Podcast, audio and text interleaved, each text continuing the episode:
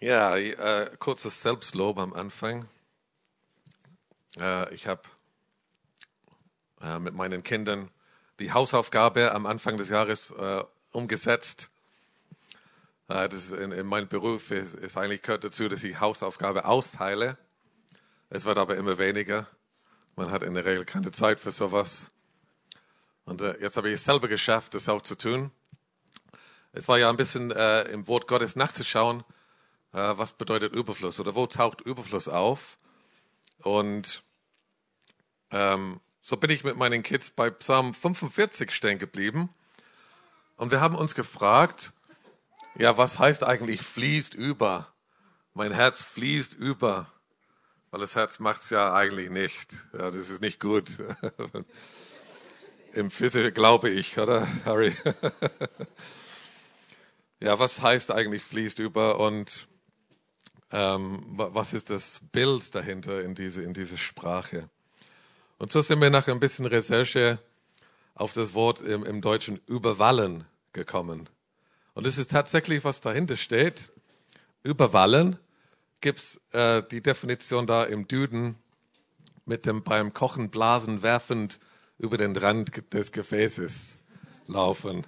Und, und es gibt dann ein bisschen mehr ein, ein, ein ein Gefühl davor, was steckt in diesem Vers drin. Überwallen.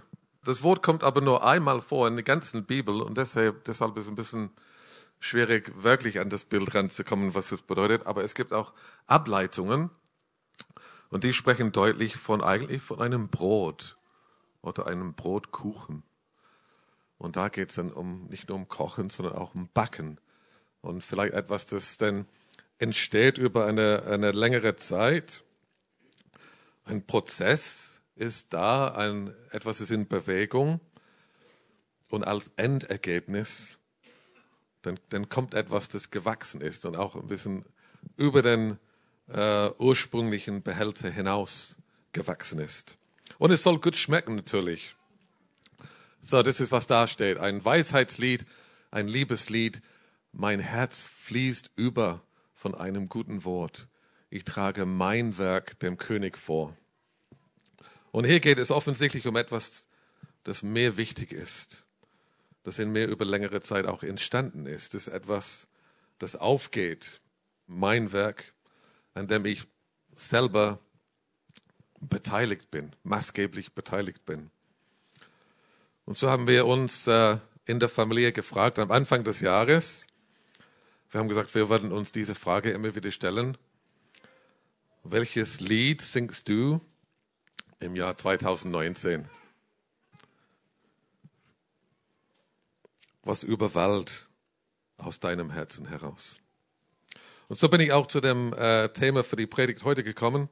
Es geht um Kochen, vor allem um Würzen und äh, wie ich aktiv dabei bin, wie, wie, wie wir aktiv dabei sind, etwas zu gestalten in unserem Leben, in unserem Herzen, mitten in unseren Umständen. Äh, und, und dass, wenn es dann überwallt, dass es hoffentlich gut wird. Ich koche eigentlich sehr gerne und im letzten Jahr mache ich das auch viel bei uns. Aber wir wissen ja, im Leben gibt es oft einen Unterschied zwischen etwas sehr gerne machen und etwas machen, das andere sehr gut finden. Und äh, da ist eine kleine Diskrepanz bei uns.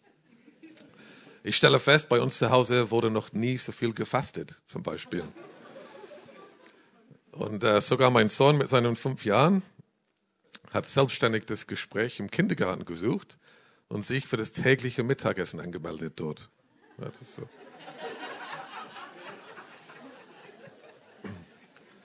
Also bei meinen Kindern, es, es, mir, mir kommt es so vor, es erinnert mich immer wieder an das Fasten von Daniel. Ich denke, hier, hier was geboten wird, ist eigentlich weit unter dem, was, was man bekommen sollte, aber man sieht trotzdem besser aus. Ja? Das ist, äh, also ich weiß, es ist äh, das Übernatürliche vom Himmel am Werken bei uns, aber ernst, jetzt, ich, ich bin einen Weg gegangen mit dem Kochen, kann man vielleicht so sagen. Vor einem Jahr war ich nicht immer ganz klar, welche Gewürze will ich wo, wann so hinzufügen. Und äh, inzwischen, weil ich weiß ich viel mehr drüber, was auch zu welchem Gericht so passt. Ich experimentiere auch gerne und probiere einfach aus, was für mich und für, für meine Tischgäste natürlich am besten funktioniert. Und ich denke, ja, das muss auch so sein. Also, weil wenn du den servierst und am Ende hast du Überfluss auf dem Tisch, dann muss es auch schmecken. Dass wenn es nicht schmeckt, das ist ja vergeblich. Ja? Ich hoffe, ihr könnt alle was mit dem Thema heute anfangen. Wo sind die Köche unter, unter uns heute Morgen? Ja, komm, streck mal die Hände. Wenn du verantwortlich bist zu Hause, das ist erstaunlich wenig Leute. Die, das heißt, wir gehen immer alle essen, oder wie? Fasten, das Fasten, ja, genau. Ja, es kann sein, dass du kochst, es kann sein, dass das, das aber mit dem Wurzeln, da muss man ja abstimmen vielleicht. Ja? Das ist vielleicht die beste Lösung. Also der, der Titel der Predigt heute heißt What's Cooking? Auf dem Weg zum Überfluss so. What's Cooking? Aus dem Englischen heißt, wie geht's? Wie geht's dir? Was läuft? What's Cooking? Heute geht's nicht um Jamie Oliver muss ich jetzt was sagen? Wobei er hat mir viel geholfen. So, indirekt, äh, kurze Lob an Jamie. Äh, ja, na, dieser Spruch, diese Frage gefällt mir, wenn man so kommt, hey, what's cooking? Weil es steckt etwas so ein bisschen dahinter, hey, da ist etwas am Köcheln, da ist etwas im Prozess. In der, da sind wir in verschiedenen Phasen des Lebens, und wir sind aber auch immer wieder kreativ und schöpferisch am Gestalten mit unserem Leben, auch mit unserem Herzen, so mitten in unseren Lebensumständen. What's cooking? Wie geht's dir auf diesem Weg zum Überfluss? Wie geht's dir in der Phase, wo du drin bist? Und es kann sein, in einem gewissen Zusammenhang, dass du schon eine Weile am Herd stehst und so kochst und so hinzugibst. Vielleicht schon zwei Tage ist eine lange Zeit zum Kochen aber auch zwei Wochen oder sogar 20 Jahre vielleicht in manche Zusammenhänge. Aber what's cooking? Wie geht's dir? Jetzt, jetzt darfst du das ausprobieren. Jetzt darfst du deinen Nachbarn anschauen, in die Augen schauen und fragen, hey, what's cooking? Komm, mach's mal. Jetzt habt ihr ein bisschen Englisch gelernt. Jetzt bin ich zufrieden. Jetzt können wir weitermachen. Ja, ich möchte ähm, zusammen eine Person in der Bibel anschauen. Äh, und diese Person war wirklich zum Überfluss im, im unvorstellbaren Ausmaß bestimmt. Aber diese Person war auch sehr herausgefordert, sozusagen, die Zutaten und die Gewürze äh, in seinem Leben und in seinen Umständen sehr bewusst zu wählen auf dem Weg dorthin. Und wir kennen diese Person ziemlich gut. Er ist generell jemand, mit dem viele von uns äh, uns sehr gerne identifizieren, denn die Bibel sagt, er war sehr schön von Gestalt und sehr schön von Aussehen. Aber ich denke, was am meisten äh, ansprechend über ihn ist, ist, was am Ende bei ihm rauskommt, am Ende seiner Geschichte, seines Weges mit Gott auf diesem Weg zum Überfluss. Das ist, was uns wirklich ergreift. Es geht um Josef. Josef war von seinem Vater sehr beliebt, sogar über alle anderen Geschwister. Und doch ist sein Leben gekennzeichnet von unglaublichem wiederholten Höhen und Tiefen. Und wir werden zusammen jetzt einfach ein paar Stationen im Leben des Josef anschauen und von ihm lernen, wie man gut wurzen kann. Ich möchte ein bisschen was zu, zum Hintergrund sagen von Josef, das steht es da oben er war von seinem Vater sehr beliebt und, und hat einen besonderen Platz in seinem Herzen. Und die, diese Geschichte sieht man schon sehr früh. Es war so, dass der Jakob ähm, auf dem Weg war zurück nach Hause zu seinem Heimatland und er sollte jetzt Esau nochmal jetzt begegnen und hatte große Angst natürlich und, und hat ja diese Geschenke vorausgeschickt.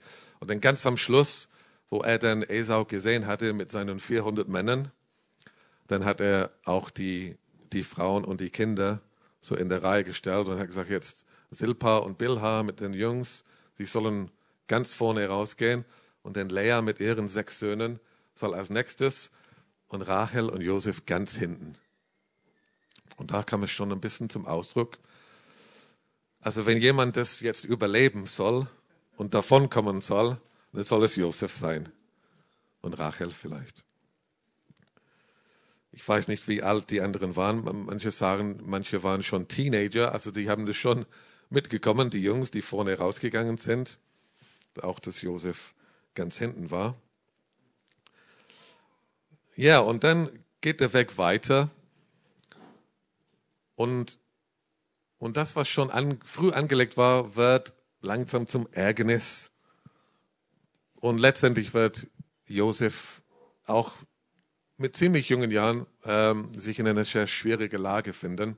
In 1. Mose 37,2 heißt es, Josef, 17 Jahre alt, war als Hirte mit seinen Brüdern bei den Schafen, als er noch ein Junge war. Und die meisten Ausleger sagen, hier ist ein Hinweis darauf, dass Josef ziemlich unreif war. Einfach für seine Persönlichkeit her war er so unterwegs. Mit den Söhnen Bilhas und mit den Söhnen Silpas, der Frauen seines Vaters. Und Josef hinterbrachte ihrem Vater die üble Nachrede über sie. So hat Josef damals seine Aufgabe verstanden in dieser Runde. Das ist jetzt mein Job, die üble Nachrede über meine Brüder, die Brüder der Frauen meines Vaters zu ihm zu bringen. Und es heißt weiter in diesem Kapitel, und Jakob Israel liebte Josef mehr als alle seine Söhne, weil er der Sohn seines Alters war. Und er machte ihm einen bunten Leibrock. Und so kam auch sichtbar zum Ausdruck für die Brüder. Davor haben sie es immer wieder gespürt, denke ich. Aber bei diesem bunten Leibrock haben sie sogar gesehen, dass Josef diese besondere Stellung hatte für den Vater. Als aber seine Brüder sahen, dass ihr Vater ihn mehr liebte als all seine Brüder, da hassten sie ihn und konnten ihn nicht mehr grüßen, nicht mehr friedlich begegnen. Ja, und dann geht's weiter und Josef mit, mit dem, was er so mitgebracht hat und wie er so drauf war, hatte einen Traum. Und er erzählt es seinen Brüdern und sagte, I have a dream. Und es geht hauptsächlich um mich. Und da sagt die Bibel an der Stelle, da hassten sie ihn noch mehr. Ja, und dann kommt Josef zu seinen Brüdern mit all dem, was schon passiert war. Und er hat natürlich diesen bunten Leibrock an, äh, was diese besondere Stellung im Herzen des Vaters so zeigte. Und das war für sie zu viel, die Brüder, und sie nahmen ihn und warfen ihn in die Zisterne. Die Zisterne war aber leer es war kein Wasser darin. 1. Mose 39, 23. Und so befindet sich Josef in der Grübe und sie war leer. Und man könnte so ein bisschen zusammenfassen und sagen, das war Josef seine Geschichte bis zu dem Punkt. Er hatte seine Mutter sehr früh verloren, wurde gehasst von seinen Brüdern, die auch eifersüchtig waren auf ihn, ist um eine Haaresbreite mit seinem Leben davon gekommen, denn eigentlich wollten sie ihn umbringen. Und es war kein Spaß natürlich mit diesen Jungs. Da waren diejenigen dabei, die das Gemetzel in, in Sichem veranstaltet hatten. Also ich denke, das war schon ernst, was er da gegenüberstand. Und dann ist er auch noch dazu ohne seinen bunten Rock, ohne diese besondere Stellung, diese Bestätigung, in eine Zisterne gelandet.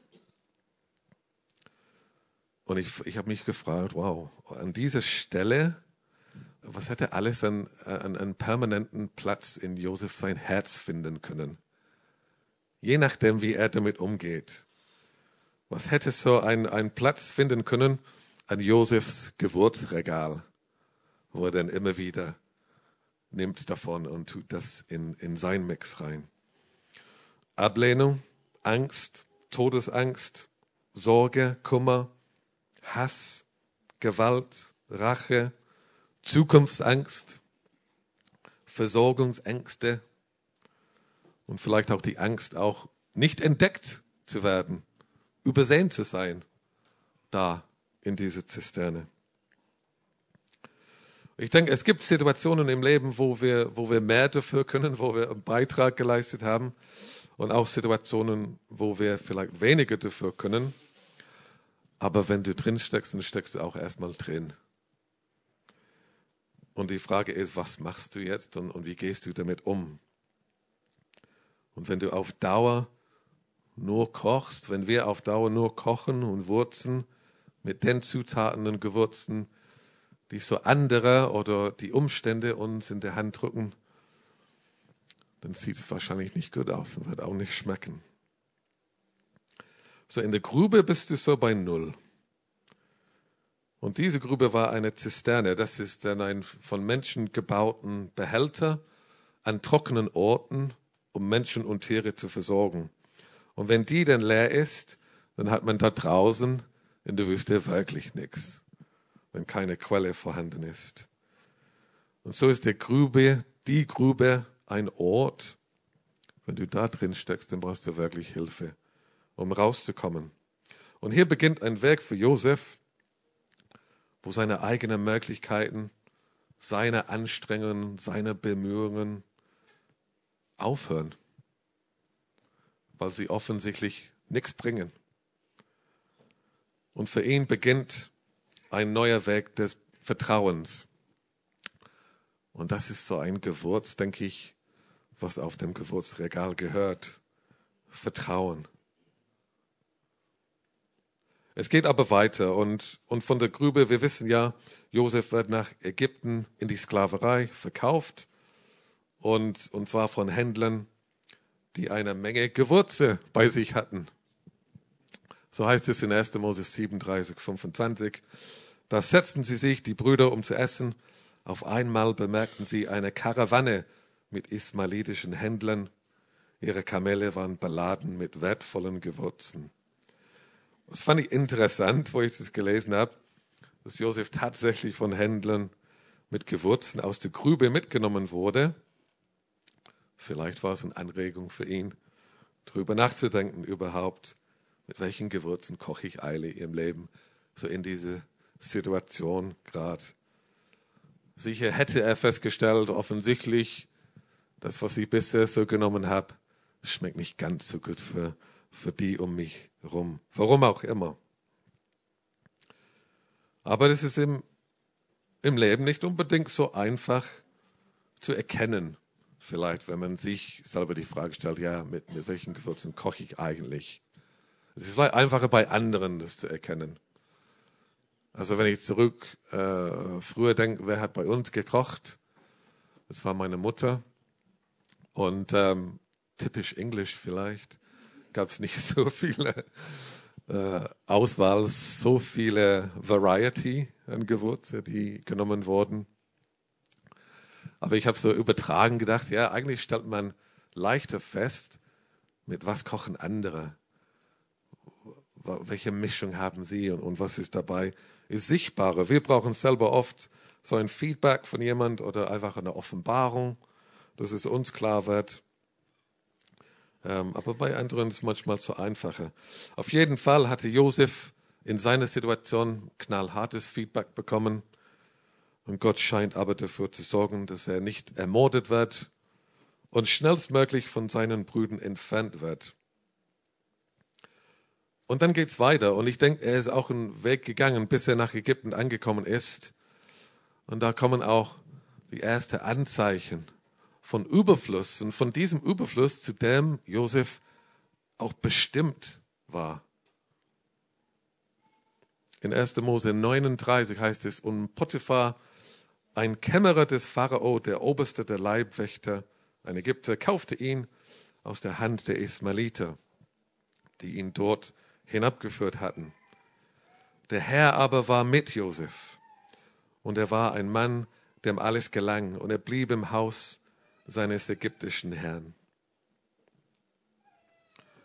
Ich weiß nicht, wie es dir geht, aber in den schwierigsten Umständen in meinem Leben, wo ich mich befunden habe, war das für mich der beste Gewürz, dass Gott bei mir ist. Und ich habe ich hab gemerkt, ich, ich muss immer wieder da reingeben, dann wird's gut. Und es ist so ein Gewürz, dass Gott bei uns ist, dass Gott bei dir ist, dass Gott bei mir ist. Das dient allem, finde ich. Das ist so seine Gegenwart. Ob ich das mal mehr spüre oder mal weniger spüre, trotzdem ist er da. Und ich merke, da habe ich selber eine Arbeit mit diesem Gewürz, indem ich das hinzugib, mich selber auch zu stärken darin, dass er tatsächlich da ist und bei mir ist. Ich nehme an, Josef hat es festgestellt und dass dieser Bericht auch von ihm kommt und dass er damit einverstanden ist. Der Herr aber war mit Josef. Trotz allem, was er erlebt hatte, trotz aller Fragen, warum und wieso und wie lange noch und weshalb, war Gott bei ihm. An dieser Stelle hätte man vielleicht Josef fragen können, hey, what's cooking, Joseph? Das wäre sicher eine bessere Antwort gewesen, wie damals in der Grube. Was mir klar ist an dieser Stelle in der Geschichte ist, Josef hat eine Entscheidung getroffen. Mit all dem, was er erlebt hatte, ich glaube, er hat sich entschieden, Gott zu vertrauen und ist durchgerungen durch die ganzen Gedanken, die gekommen sind und alles, was ihn Tag und Nacht beschäftigt hatte. Ich weiß nicht, wie lange es gedauert hat, aber er ist mit Glauben, mit Vertrauen dagegen angekommen und dabei festgeblieben. Und er hat auch sich trösten lassen, dass Gott bei ihm war, trotz allem, und ihn nicht in Stich gelassen hatte. Und vielleicht hier an dieser Stelle, aber irgendwann mal bin ich überzeugt, Josef hat gesagt zu sich, ich bin kein Opfer. Ich bin kein Opfer. Das ist nicht mein Weg. Ich bin bestimmt zu dem, was Gott mir gezeigt hat in diesen zwei Träumen damals. Auch wenn ich das auf, auf mich gedeutet habe und nur mich in diesen Träumen gesehen habe und gerne damit angeprallt habe und, und, sagen wollte, so wird es sein. Ich werde eines Tages über euch stehen und, und das wird mein Überfluss sein. Auch wenn damals ich das falsch gedeutet habe oder falsch betont habe. Trotzdem ist das, was Gott für mich hat und ich bin kein Opfer meiner, meiner Umstände. Ich glaube, Josef hat sich entschieden, sein Bestes zu geben, sich zu demütigen auch in dem, sich nicht über die Situation zu stellen oder, oder, oder über die Aufgabe, die er so bekommen hat, zu stellen, sondern hat sich gestärkt hat sich trösten lassen mit der Wahrheit, dass Gott bei ihm ist und hat sich entschieden zu dienen. Und ich meine, er hat hier dieses Gewürz des Dienens entdeckt. Und er fing an, sich selber nicht mehr so wichtig zu nehmen. Und ich glaube, es ist ihm aufgefallen, dass obwohl er einem anderen dient und im Haus seines anderen dient und verwaltet und weiterbringt, dass es ihm selber sehr gut dabei geht. Er hat sich investiert und er hat sich nicht über seine Position gestellt, sondern dort ganz unten, wo er gestellt wurde, hat er sich eingebracht und, und das gegeben, was er so hatte und Gott vertraut und sich getröstet, dass Gott bei ihm war. Und es ging ihm dort gut. Und wir wissen ja in der Geschichte, dass er gut dort vorangekommen ist und Anerkennung bekommen hat. Und wurde auch befördert in dem Haus von Potiphar. Aber dann kommt es wieder, so eine, eine Tiefe bahnt sich an in seinem Leben und steht vor ihm. Und er wird sich wiederfinden an einem Ort, wo er nicht unbedingt sein will. Und da geht's Richtung, Richtung Gefängnis, durch falsche Anklage.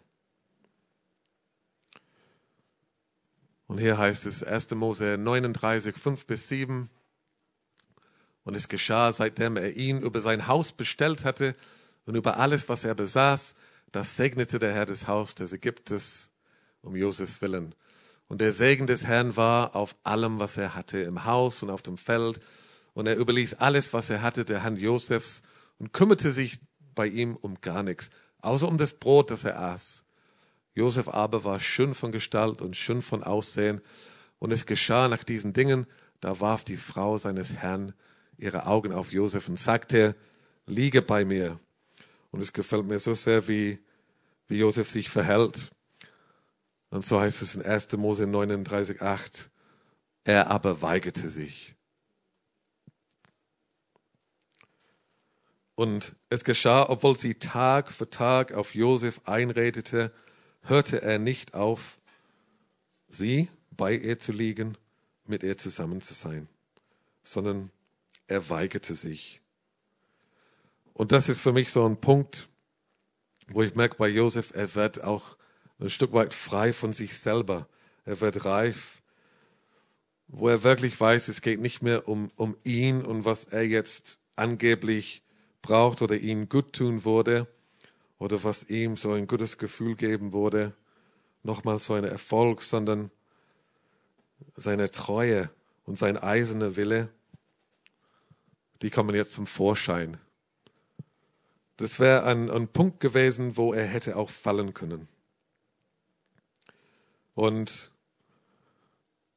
es hat mich an, an jemand erinnert, äh, aus einer Geschichte aus dem, aus dem äh, 20. Jahrhundert zur Zeit des, des Zweiten Weltkriegs. Und es ist eine Person ähm, namens Marianne Kohn. Und es gibt, ist nochmal ein Beispiel von dem, äh, was es heißt, treu zu bleiben. Das möchte ich jetzt gern vorlesen, wenn ich, wenn ich dazu komme, genau. Ich habe ein Buch gelesen vor einigen Jahren schon, das heißt Überleben im Versteck. Da geht es um äh, jüdische Kinder in den äh, Jahren des Zweiten Weltkriegs.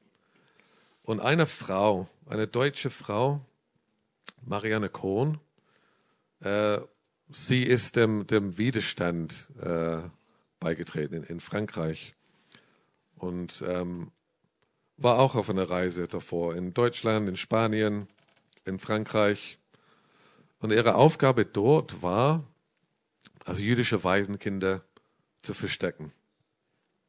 Und einfach der, der SS und, und den Menschen, die sie gesucht haben, einfach fernzuhalten und, und ihr Leben zu retten. Sie wurde aber festgenommen und, und wurde täglich verhört, täglich gefoltert.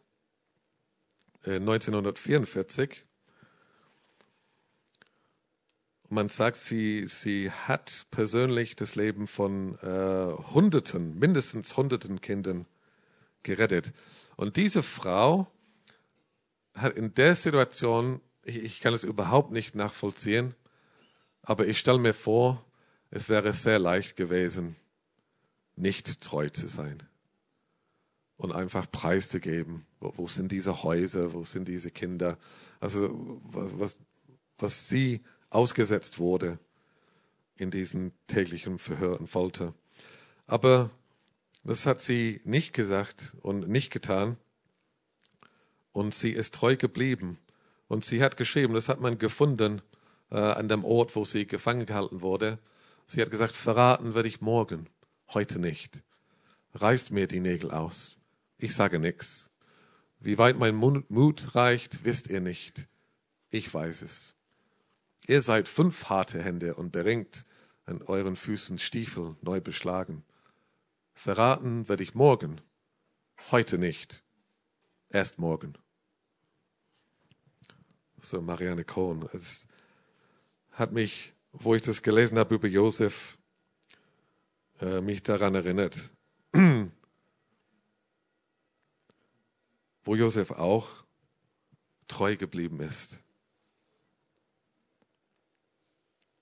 Und obwohl es eine tägliche Herausforderung war, obwohl er hätte sagen können, nach all dem, was er vielleicht erlebt hätte, das gehört mir auch eigentlich. Also mir wurde hier alles anvertraut und, und das nehme ich mir. Hat er das nicht getan. Und er hat es begründet und es steht im Text in seiner Geschichte, wo er sagt, wie kann ich das Gott antun? Wie kann ich so gegen Gott sündige, wenn ich mich so auf diese Versuchung einlasse? Und ich finde, Josef an der Stelle macht klar, er hält Gott nicht dafür verantwortlich, was er alles davor erlebt hatte. Da ist keine Anklage in ihm Gott gegenüber. Er will nicht zurückzahlen oder, oder etwas für sich nehmen. Er hat eine gesunde Furcht vor Gott. Im Prediger 8,12 heißt es, so weiß ich doch, dass es wohlgehen wird denen, die Gott fürchten. Und das sehen wir auch später in Josefs Geschichte, wo er den Hofbeamten dient, wo es um Ehreträume geht und sogar noch sehr später, wo er vor Pharao steht. Da sehen wir später einen Mann, der dasteht und scheint keine Furcht, keine Angst vor den Menschen zu haben, auch wenn das Menschen sind, die wirklich auch die Autorität haben und Macht haben über ihn. Der Pharao kann ja eine Anordnung geben und da werden Menschen sogar auf einen Pfahl gehängt, wie Josef das erlebt hatte. Aber Josef steht in diese Treue und in dieser Gottesfurcht und, und sagt direkt zu Pharao in dem Beispiel, nein, das ist nicht so. Das ist so, dass bei Gott alles ist, was du brauchst und nicht bei mir. Ob sich Josef bewusst war, wie viele Menschenleben er gerettet hat, indem er Gott treu geblieben ist, indem er es geweigert hat, sich mit der Versuchung einzulassen, an der Stelle weiß ich nicht. Und es geht auch weiter. Und er war dort im Gefängnis. Der Herr aber war mit Josef und wandte sich ihm in Treue zu und gab ihm Gunst in den Augen des Obersten des Gefängnisses und der Oberste des Gefängnisses übergab alle Gefangenen, die im Gefängnis waren, der Hand Josefs. Und alles, was man dort tat, das veranlasste er. Der Oberste des Gefängnisses sah nicht nach dem Geringsten, das unter seiner Hand war, weil der Herr mit ihm war. Und was er tat, ließ der Herr gelingen. Und so kommt dieses Gewürz auch auf diesem Gewürzregal von Josef zum Vertrauen und Dienen und diese Gegenwart, die nochmal kommt, auch die Treue. Das sind so Gewürze. Das sind nicht alle. Es gibt auch ähm, andere Gewürze, die da genannt werden können in seiner Geschichte und dazugehören konnten. Die führe ich heute alle nicht aus. Denn wir wissen, wie es weitergeht und wir können es auch äh, nachlesen in, in Josef seine Geschichte.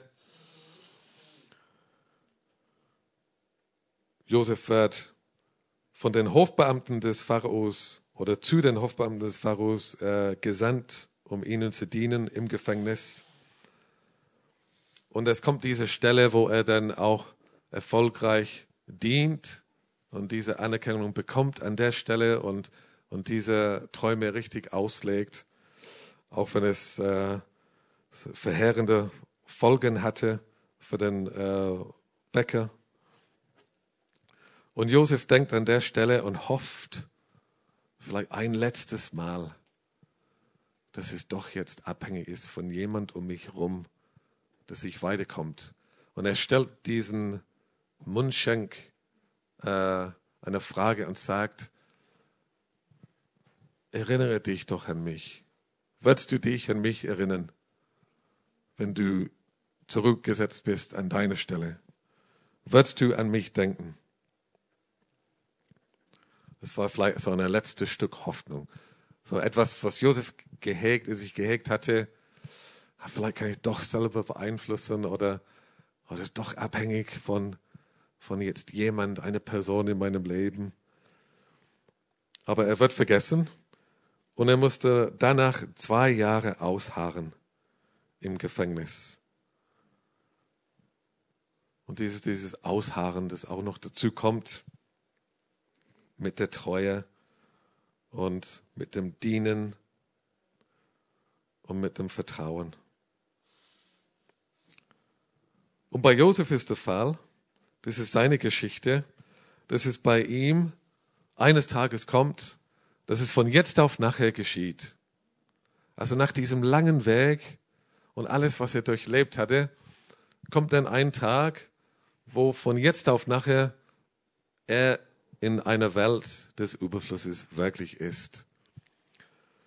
Und ich glaube, bei Josef davor war innerlich dieser Überfluss da. Und das ist, was an erster Stelle sein musste bei ihm. Es gibt Überfluss, auf, auf das wir nicht vorbereitet sind. Das ist richtig. Und ich glaube, es gibt auch einen Überfluss, auf, auf den wir vorbereitet werden müssen. Und dass es auch Gottes Weg ist mit uns. Und wir dürfen auch diesen Weg gehen und wir dürfen uns entscheiden, wie wir diesen Weg gehen. Und wir das dürfen übertragen nochmal entscheiden, mit welchen Gewürzen denn bin ich am besten vertraut und wie möchte ich das Ganze gestalten? Was für eine Wurzel soll in mir sein in dieser Vorbereitungszeit? Und das ist jetzt meine Frage an uns, jetzt am Ende dieser Predigt, wo stehst du gerade und, und welchen Weg bist du gegangen? Das dauert ja vielleicht länger, drüber nachzudenken. Um wen geht es in deinem Leben? Und wie soll es weitergehen? Und weißt du über alles und in allem, dass er bei dir ist? Ja, nicht ganz sauber, sollte auch nicht so sein. Aber es hat einen ganz besonderen Emblem oder Logo hier vorne drauf. Und das ist einfach eine sichtbare Sache, die ich jetzt zeigen möchte, was uns auch daran erinnert und auch in der Geschichte von Josef einfach relevant war. Von ihm können wir lernen und voneinander auch, egal in welchem Umstand wir sind, egal was los ist, egal was wir zu kämpfen haben, egal wie schwierig, egal wie aussichtslos, egal wie, wie extrem dürfen wir uns daran erinnern, täglich, dass wir im Königshaus kochen. Nicht irgendwo in irgendeiner Küche, sondern im Königshaus. Und dazu gehören diese ganz besonderen Gewürze. Ich habe jetzt noch ein, ein Zeugnis zum Abschluss. Äh, ich hoffe, das ist mutmachend. Es war ähm, äh, am, am Ende letzten Jahres ähm, wir essen gern so einen Hefezopf Freitagabends. Und, äh, und ich hatte es eine Weile lang äh, nicht besorgt und auch nicht gebacken selber. Und äh, die Kids haben irgendwas gesagt. Ich habe gesagt, ja, ich besorge eins. Und ich bin zum Bäcker gegangen und die hatten tatsächlich einen Hefezopf noch. Für den Hefezopf bezahlt, habe mein äh, äh, ähm, äh, alles zurückgetan in meine Tasche, das Geld, das ich zurückbekam. Und dann bin ich aus dem Laden rausgelaufen. Ohne äh, das Hefezopf. Und bin weggefahren und habe mich gefreut, dass ich jetzt einen Hefezopf habe für die Kinder. Und dann, ich glaube, es war Naomi, hat mich gefragt, ja, Papa, hast du, hast du einen Hefezopf heute Abend? Ja, ich habe einen Hefezopf. Und und tatsächlich war es nicht, es war nicht, ich habe gedacht, nee, es muss im Auto sein. Im Auto war es natürlich nicht. Ich habe hey, ich kann es nicht glauben. Ich bin da hingegangen, habe bezahlt und habe es nicht mitgenommen. Und das hat mich so richtig beschäftigt. Und ich habe es gekauft kurz vorm Ladenschluss. Um, um 18.30 Uhr, glaube ich, war das. Und dann ähm, musste ich wegen irgendwas nochmal losfahren. Vielleicht war es Ranger und Joanna. Und dann habe ich gedacht, hey, ich probiere es mal. Das gehört mir doch. Und bin da vorbeigefahren, alle Lichter waren aus. Dann habe ich nach hinten geschaut. Und doch, sie haben, sie haben so eine, äh, eine Art Werkstatt äh, hinten, Räume, wo sie arbeiten. Und da war ein Licht. Und da habe ich gedacht, ich klopfe jetzt einfach hinten. habe geklopft, dann kam niemand und ich habe aber gehört, dass jemand da drin war und dann nochmal zu klopfen.